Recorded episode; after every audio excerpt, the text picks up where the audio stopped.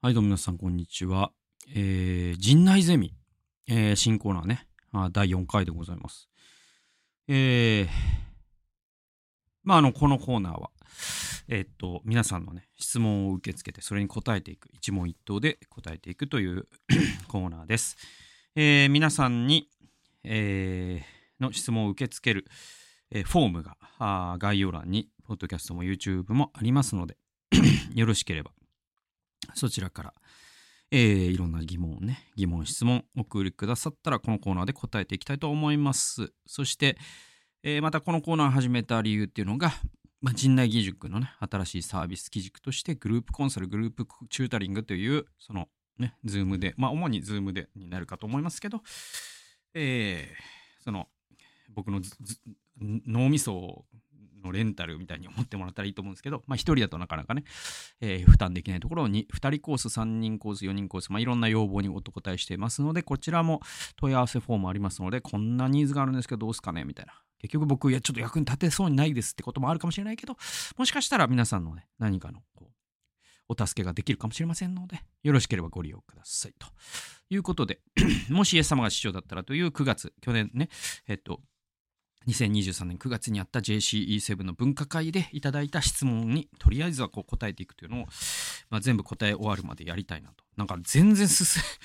あれこんな質問なんかすげえな。なかなか終わんねえな。まあいいや、やってきます。なるべくテンポちょっとよくな、ね。なんかでもまあなんかこのじっくりやるのが好きなんだよっていう人もいるかもしれないんで、まあ、あの、テンポ良かったり悪かったりですけど、やっていきます。え最初の質問です。ありがとうございました。教会成長は結果であって目的ではないということにはハッとさせられました。えー先生方の働きのモチベーションは何でしょうか？という、えーことなんですけど。まあそうですね。だから、あのーまあ教会が地域に仕えていったり、神の国が来ますよ、御国が来ますようにの祈りの実践として、えーまさにその愛を実践し、そして福音を伝道し、そしてまた神の国の大使館としてこの地で働いていった時に、結果として教会が成長する、数的に大きくなることはあるかもしれないが、その教会が成長するために愛するんじゃないんだよっていうのは、えっと、もしイエス様が一緒だったら、ボブさんが何度も強調していることで、まあこれにハッとしてくれくださったよということです。で、先生方の働きのモチベーションは何でしょうかっていうのがなんかでかい質問だなと思う。なんで、なんだろう、この質問いいと何だろう。だからその、教会でもなければ、その、なんていうのかな、いわゆるこう、もう確立された NGO でもない、なんかそう見えたんでしょうね。なかなかこれってなかなか続けていくの大変だろうなみたいに思われたんだと思うんですよ。僕や湯本さんや 神田先生の話を聞いてね。まあだからもう一言でやっぱ神の飯に従いたいもうこれだけじゃないですか。もうそれにつきます。もうそれ以外何もないんで僕人生。はい。それだけです。はい次行きましょう。はいえー、だってみ湯本さんとか神田先生も同じだと思います。はい神の飯に従いたい。以上。そんな感じです。えー、次行きましょう、えー貴重な話をありがとうございます。とても励まされました。最後の 最後の方にえー失敗を恐れないということを教会の方に何度も何年も伝えてきたとおっしゃっておられましたがやはり日本の中に失敗を恥とする文化があってなかなか拭えなかったりまた失敗していても無理にここは良かったと向き合わない、えー良くないクリスチャンの傾向もある気がします。どういう失敗がありどう向き合いどう乗り越えてきたか教えてくださいというまあこれはね僕のパートでその練馬グレーシャペルでねいろんなね働きがあの生まれてきた背景に、えっとまあ、僕自身その 何度も練馬グレーシャペルでセミナーねワークショップやってきたけど、まあ、その中で失敗を恐れないっていうのはも毎回言ってきたんですよ。いやそれがまあある種文化としてちょっと定着してきたかなっていうのもあったからそれ紹介してでまあねその失敗を恥とする文化を拭えないっていうのは、うん、確かにあると思いますよ。あると思うんだけど、まあ、だからこそ僕は教会があるのかなとも思うんです。そのえっとうんだから教会がまさに日本社会全体がその失敗が恥だという塩水に囲まれているんだとすれば教会は教会では失敗が怖くないという状態だったら教会がまさにこう淡水湖になる塩水の社会の淡水湖になれるっていうかなんて宇宙空間に酸素がある状態っていうかで、それが教会が世の中と文化違うってことの意義だと思うのね。で、それを作り出すことができれば、教会の働きが進むってことよりも、僕はむしろ、それを作り出すことそのものがもう神の国の働きだと思うんですよ。結局、教会って神の国の出張所で、神の国の文化とこの世の文化は違うわけだよね。で、この世の文化にはないような文化がね、教会にはあるっていう状態。人に与えるってことかもしれない失敗を恐れないってことかもしれないし、ね、正直に話すことができるってことかもしれないしどんなねまあ、世の中だったら差別される人が差別差別されてないとかそういったことこそが教会の存在意義だと思うので何て言うのかなこれはどうすればそうなるんですかというよりも命かけてやっていくことなのかなと思いますよ。でそれはさなかなかこうすればこうなりますよって言えなくてお題目を唱えててもさ例えば牧師がね失敗を恐れないっていうのを今年のねビジョンにしましょう。だけどこれが信徒に受けが悪かったらどうしよう。ブルブルガクガクってなってたらそうお前失敗恐れてんじゃないかってなるから。まさにその牧師とかリーダーシップの生き様とか嘘つけない言葉じゃできないところでもあるからなかなかその言語化難しいし定式化できないんだけどでもやっぱりやるべきだしやるべきっていうかそうそうそうそう。まあ、そのリーダー自身が失敗を恐れてないっていうのはもう大前提としてあれだし、そしてまあ、仕組み化するで言うと、やっぱその、失敗を祝う会みたいのやったらいいいいかなと僕は思いますね。で、これはね、結構今の企業でも言われてて、すごい心理的安全性って言葉はビジネス界でセミナーとか受ける方はよく聞くようになったとは思うんですけど、心理的安全性がめちゃくちゃ企業の業績に関係するっていうのは、もうここ数年ビジネスの世界ですごく言われるんですよ。で、じゃあ心理的安全性って一言で言うと何かっていうと失敗を恐れないってことなんですね。だから一般企業もこれにすごい取り組んでって、で、その中でやっぱ協会がそれの後人を排するよりもそれのリーダーシップを取っていった方が僕は聖書的だと思うからやっていったらいいのかなと思いますね。で、向き合うかどうかは、わかんないですけど、無理にここは良かったと向き合わないみたいな話で言うと、うん、これはね、あのす、でに失敗しているものをここは良かったと向き合わないっていうのは、えっとね、これはね、もしかしたらですけど、えー、っと、その、世間体というのがあるだから、クリスチャンの良くない傾向って限定できるかどうか、これもなんか日本人性の一部かもしれないですけど、なんかその、例えば だから、これ、まあ、この方の言いたいことと合ってるかどうかわかんないけど、その2021年の、そのに、ね、2020東京オリンピックって、もうどう考えてもあれ失敗なの。あの、そあの、いろんな不正があったとか、ね、あの、横領があったし逮捕者も出てるしで予算とかももう当初の何、ね、10倍近く膨らんじゃって赤字ガンガン作ってそれを未来の都民に押し付けてもう失敗以外何でもないですよあれ。だけどいやいや感動ありがとう感動ありがとうなんだって言ってるのってあれってなんか日本人の失敗を失敗と言えない病なのかなとか思うわけ。であるいはそのなんだろうそのねミッドウェー海戦以降も戦況はますます悪化するのにね、鬼畜米英でもう日本はここでこんな戦果を上げたみたいなのもそうかもしれない。なんかちょっとその癖あるなとは確かに思うんで。で、だけどなんかね、僕向き合ってないだけならまだマシで、なぜなら向き合ってないのは何かやったからで、やらないっていうのが一番最悪だすると、向き合ってないは50は進んでるんで、あと50やればいいだけなんで。で、あと50っていうのは割と日本人はそういう向き合わないところあるありながらもそれでも真面目だからあのなんとなく反省する人はしてるしとにかくそうやって手数増やしていくと、ね、10, 10手数があれば、ね、7ぶどまりが6だったとしても6は学ぶわけよ。だけど、ね、トライアルが1だとさ、やっぱゼロかもしんなくなっちゃうから学びが。やっぱりその最初のこのどうハードル超えさせるかっていうかどうスタート切らせるかっていうかそこはすごい大事で。でそのためにはやっぱりリーダーシップというかあの牧師先生でありスタッフであり役員でありが失敗を恐れてないっていう状態がすごく大事なのかなっていうふうに思いますね。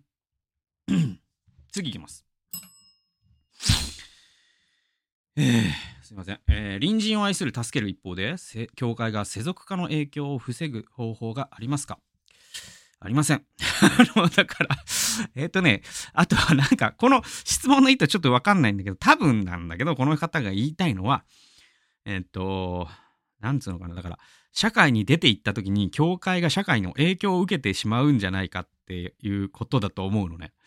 えっと、僕の考え方は多分この方と逆で、えっと、隣人を愛する助けるをしないから影響を受けると思ってます。はい。で、それはこれはな、ね、あのね、で、世俗化というものをどう定義するかにもよりますよ。うん。よりますけど、あの世俗化をまさにすごく表層的なレベルで捉えているならばまさに世俗化はするでしょうそして僕は世俗化するべきだとすら思ってます表層的な意味ならばそうそうそうつまり何て言うのかなえー、っと、うん、表層的な世俗化ってなんかファッションが若者っぽくなるとかあのなんかハリー・ポッターを見る見ないとかね、ポケモンに手出す出さないとかゲームするしないとかあのカラオケ行く行かないとかあのそういうことを思って世俗化とするならば僕は教会の世俗化が足りないがゆえに愛せてないから世俗化すればいいのになとすら思ってる。でも深い部分の世俗化って何かっていうと与える与えないとか自分に対して誠実であるないとか。失敗を恐れる恐れないとか。さっきのね。ね。そういう部分って価値観の部分の世俗化じゃないですか。だからその結局そのハリー・ポッターは見ないけれども失敗をすごい恐れてる人と、ハリー・ポッターは見るんだけど、ね、神様がいらっしゃるから失敗を恐れないんだっていう人だったら、どっちが言葉の本当の意味でクリスチャンかというと、僕は後者だと思うから、で言うと、で言うと、隣人を助ける、愛するっていうことが、もうそもそも世俗の自分さえ良きゃいいという価値観に反してるじゃないですか。逆に言えば、ね、自分を守んなきゃいけないから他者にはちょっと構ってる余裕はないっていうのはまさに深い意味で世俗化した内面世俗の価値観を内面化していると思うので僕はなんかそういうバランスで考えてて多分その世俗化という言葉の捉え方が僕とこの質問者の方で違うのかなごめんなさいこれあの質問した方がこれ見てていやいやそういう意図じゃないんだっていうんだったらぜひあのあのねあのおっしゃってほしいんですけどまあそんな形で思いましたね。次行きましょう。はい。えー、聞き屋について、聞き屋を通しての経験について教えてください。どんな求めが多かったですか？どんなことに気をつけましたか？これまあ随分前のことなので僕の聞き屋の実践もね、あれなんですけど、まあなんだろうな。いやだからすごい僕がび一番びっくりしたのは、えっと、この話を人にするのは初めてですっていう方がこんなにいらっしゃるんだってことにびっくりしました。つまり、そのこれだけ人間がいてでその方々って別に天涯孤独とかでもない親戚もいるはずだし同級生だっているはずだし同僚もいるはずなのにこれだけ人が自分の悩みを誰にも言えない社会だったんだっていうのがもう目から鱗でしたしあとどんなことに気をつけましたかはまあ聞くという技術はめちゃくちゃやっぱり学んだしやるからにはと思ってカウンセリングとか心理学とか学んだし気をつけたっていうのはまあ裁かない教えない秘密厳守っていうルールは守ることは気をつけましたし。そうだな。うん。そんな感じかな。あとはなんだ。諦めないみたいなことじゃない？なんかもうそう。あのお客さんが全然来ない日とかですごい寒かったりとかするともう辛いなって思うから 仕事も次の日仕事もあるし。でも諦めないっていうのは気をつけました。はい、次いきます。はい。えー、地域のニーズを見つける方法はどうやっていますか？えっ、ー、とね、これ、これはね、会場で答えた質問だった気がするんですけど、えっ、ー、と、あのね、これはね、実はね、あのね、結局これも僕答えをだあの質問を脱臼する形でいつもの僕のやり方で答えたんですけどあのどういう話かっていうと あのね今の時代って地域のニーズって多分定式ができないです。であとこの世代のニーズみたいなのも定式ができないんですよ。でこれはだから平野啓一郎さんの文人とは何かね個人とは何かか。えー、ね、で文人っていう概念とかね、えー、まああとはその今って昔ってね 10,、えーとえー、と10人10人一色だったわけ。白物家電の時代三種の神器の時代。みんなが同じものを欲しがった、えー、ところが80年代90年代、えー、日本が豊かになり10人10色になったわけね。1人1つの好みがある。今1人10色と言われてるんですよ。つまり1人の人間が10の好みを持つ。ね。ってことは10人いたら100通りの思考があるわけ。で、とすると、すごく細分化されてて、あの、ある種、昔はニーズってのが、うんと、人の生き方とかにも言えるんだけど、えっと、あの、すいません、正規分布曲線って言うんですけど、いわゆるなんていうのかな、あの、カーブ、えっと、山なりになったカーブっていうのがあって、で、真ん中が平均値だとすると、平均値が一番人数が多いよと。で、一番端っこは一人ぐらいしかいないよみたいな。で、それを、その、例えば趣味とか、見てる番組とかで言うと、昔のその小学4年生っていうのは、筋肉マン見てる子っていうのがもう、クラス20人いたら18人いて、端っこに、いやもう僕は筋肉マンとかじゃないんですと。いや、実は私は秘密のアクション、アッコちゃんが男の子なんだけど好きでみたいな。もしかしたらその子は LGBT かもしれない。ね、そういうね、少女漫画が好きでみたいな子がいて。で、もう一人また別な子で、もうアーノルド・シュワルツネッガーしか見たくないみたいな 子がいてとか。でも、そう、そう、そういう社会だと、とりあえず筋肉マンやっときゃいいじゃないですか。ね。だけど今の時代って平均値が取れないんですよ。どういうグラフになるかっていうと、うんと、要は一番下のレベルでフラットなんですよ。だから平均値を取ることに意味がなくなってるんですよ。で、アーカイブ世代でもあるから、クラス、つまり、その、今の学校のクラスでどのアニメ見てますかって言ったら30人に聞いたらもしかしたら30種類のアニメ別々のアニメが出てくるかもしれない時代なんですよ。でその中には実は過去の「ドラゴンボール」とか「巨人の推し」とかも入ってるわけ。それが今の時代なんですアーカイブ世代そしてサブスク世代なんですねだからあらゆる人があらゆるものを見てる中で今この世代はこういう感じだよねっていうのが言えないのよだからあのこの網を投げときゃ魚かかるみたいな網がないわけ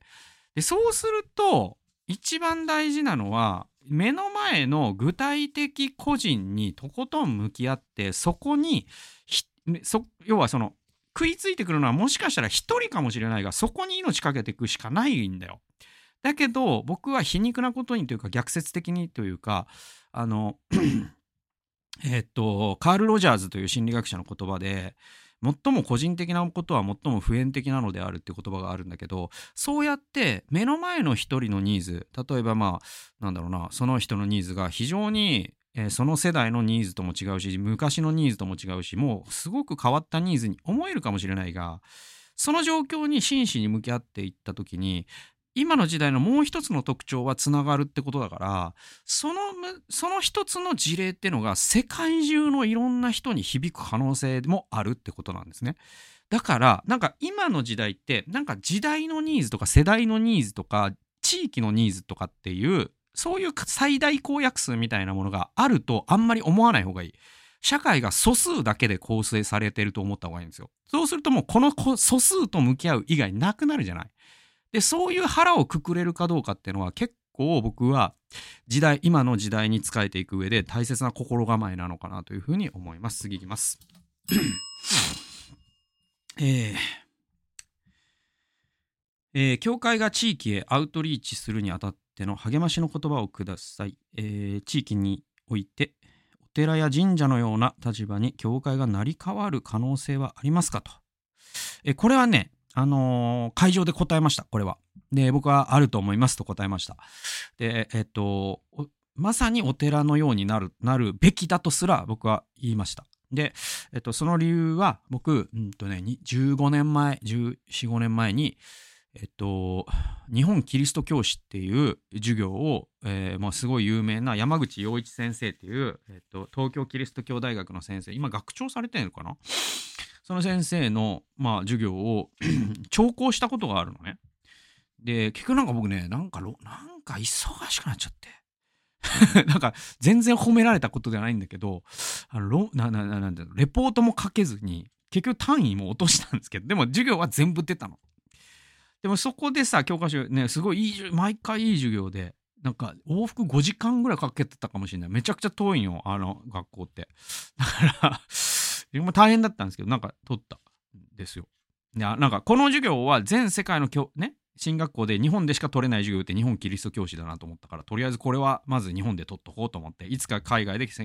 進学校に行くことがあったかもしれないけどあるかもしれないけどこれからねだけど、えっと、日本で取れる授業はこれだなと思ったから日本でしか取れない授業はこれだなと思ったから取ったわけで、山口洋一先生というもう素晴らしいね、日本の教会の知性ですよ。で、その方の授業。で、その中でめちゃくちゃ覚えてるのが未だに。それが、その、当初ね、その、いわゆるこう、ザビエルとかが、えっと、最初に日本に来た時代の話、あそこでいろんなことが変化していった。あそこに結構日本の宣教の本質の全てが詰まっていると言っても過言ではないぐらい、あの、あそこで起きたいろんな議論とか、それは文脈化の議論であったりとか、翻訳の議論であったり、いろいろあるんだけど、その中で、あの、最初、教会って、教会って呼ばれてなかったんですよ。ね。まあ、英語でチャーチじゃないですか。で、えっと、ギリシャ語でエクレシアじゃないですか、確かね。で、ラテン語で何て言うかちょっとわかんないんだけど、えっと、とにかくそれぐらいの言葉しかない、ボキャブラリーしかない中で、日本で、教会という言葉って明治につく、ん？明治かちょっとごめんなさい、忘れたけど、いわゆるその教会という言葉は当時なかったわけよ。じゃあ、当時、そのキリスト教の教会、チャーチは日本で最初何と呼ばれてたかというと、これが寺なんですよ。寺って呼ばれてたんですよ、最初。ザビエルとかが教会作ってった時に、寺、キリスト教の寺、バテレン教の寺とかね。まあそんな呼ばれ方でいいと思うんですけど、そういう風に呼ばれてたらしいんですよ。ヤソ教の寺とかね。で、寺って あの、なんで寺かっていう理由があって、あの、当時の寺って、今の仏教とタグ付けされた意味の寺だけじゃなくて、広い意味の寺ってのがあったらしいんですよ。で、それが今で言うとおそらく公民館みたいな意味なんですって。寺子屋ってそういうことなんですよ。ね、寺子屋って寺っていう言葉がつくからどうせ仏教なんだろうっていうのは実はそのその言葉の歴史を知らない人の意見でそうじゃなくて何かしら公的なことをする場所が寺と呼ばれてたんですって当時。いわゆるそのまああの えっとその社会共通資本というかさコモンズっていうかさなんかその誰かの私有物ではないが地域にとってみんなの利益になるもののことそんな場所そんな建物のことを寺と呼ぶっていうのがあったんですって。でてで仏教が結構そういうことをしてたから仏教とタグ付けされていくんだけどどんどんだけど当時はそれがタグ付けがあんまりされてなかったからあこれはキリスト教がやってる寺だねってことになったらしいんですよで、寺って呼ばれてたらしいんですよね。で、それで言うと、まさに、その、イエス様が市長だったらの、その、地域に仕える教会っていうのは、もう寺に他ならないんですよね。そしてまた、やっぱりその、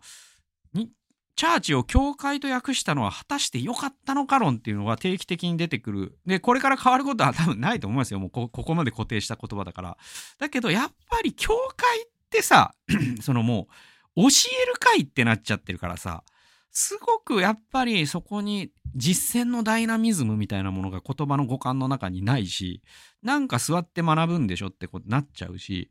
地域を増してや変えていく主体っっていう五感はやっぱり教会という言葉にはないから、やっぱりチャーチを教会と訳したのは、なんていうのかな、やっぱ日本の選挙にとっては僕は結構大きなマイナスだったんじゃないかなと思ってる口なので、まあ、この方の質問に引きつけると、寺のような存在に教会がなるかどうかこれからなっていくべきだとすら僕は思っているというのが答えになります。次いきます。はい、えー、最後の質問いきますかね。まだ質問残ってるから第5回までいくかな。ちょごめんなさいね。えー、はい。教会外の人々のニーズを探し見つけたとして何をどうできるかを思いつきません。何かヒントになることを教えてほしいです。どうしたら相手の問題を私の問題とできるだろうかと。多分この人自分の質問に自分で答えてる気がするんですけど。あのギーズを見つけた時どうし何をどうできるかというのは相手の問題を私の問題とした時に分かると思いますって感じですね。だからはい。でまたあのこれに関してはなんかそのもう定式化した答えは全然ないですよ。でまさにこういうことのためにクリエイティビティってあるわけだしで、こんなこと学校で教えてくれないし、マニュアルもないです。人を愛するっていうのはマニュアル化できませんから。でも僕は僕なりに聞き合っていう実践をね、これまでにしてきたし、まあ、ある種この YouTube やポッドキャストだってそういった実践のね、その隣人を愛するというか僕の飯に従う一つの実践として、なんか試行錯誤しながらたどり着いたものだし、まあそんな風にして、なんか01で何か生み出していくってことを僕は必ず含もうと思うんですよね。なんかに愛するということの中には。で、愛するっていうこととクリエイティビティって結構近いところに僕はあると思ってて、それって、うん、なんていうのかな。あと勇気みたいなものもきっと大事だし、そういったものの配合でできてくるものだから、なんかこうしたらいいですよとかっていうのは簡単には言えないんだけど、でも、あの、松本人志の 作曲した浜ちゃんが歌った、えー、チキンライスっていう歌のね、歌い出しに、親孝行って何か考える。それを考えてることがもはや親孝行なのではないかと思うみたいな歌詞があるんだけど、まあこの方がニーズがあって、何どうできる、何をどうできるかなって思ってることがもうフィールドに立ってることだから、それを考え抜いて、祈り抜いて、そして何かやってみて失敗することもあるでしょう。成功することもあるでしょう。もうそれをやり続けるってことが、まあ、クリスチャンの人生の何たるかなのかなって感じはしますかね。ってことで、えー、陣内ゼミ第4回お送りしました。えー、次回で、わからん。ちょっと質問多かったな。ごめんね。なんかだから皆さんからもうすでに受け、たくさんの質問をあの、いただいてて答えれてない状況にある可能性がありますが、必ず答えていきますので、少々お待ちください。すでに質問をね、送ってくださった方。あの、少々お待たせするかもしれませんが、必ず答えますので、これから送る方も、もうすでに送ってくださった方も、ちょっとご辛抱いただいたら、必ず答え始めますので、あぜひご質問をお寄せください。ということで、陣内ゼミ第4回でした。最後まで聞いてくださってありがとうございました。それではまた次回の動画及び音源でお会いしましょう。さよなら。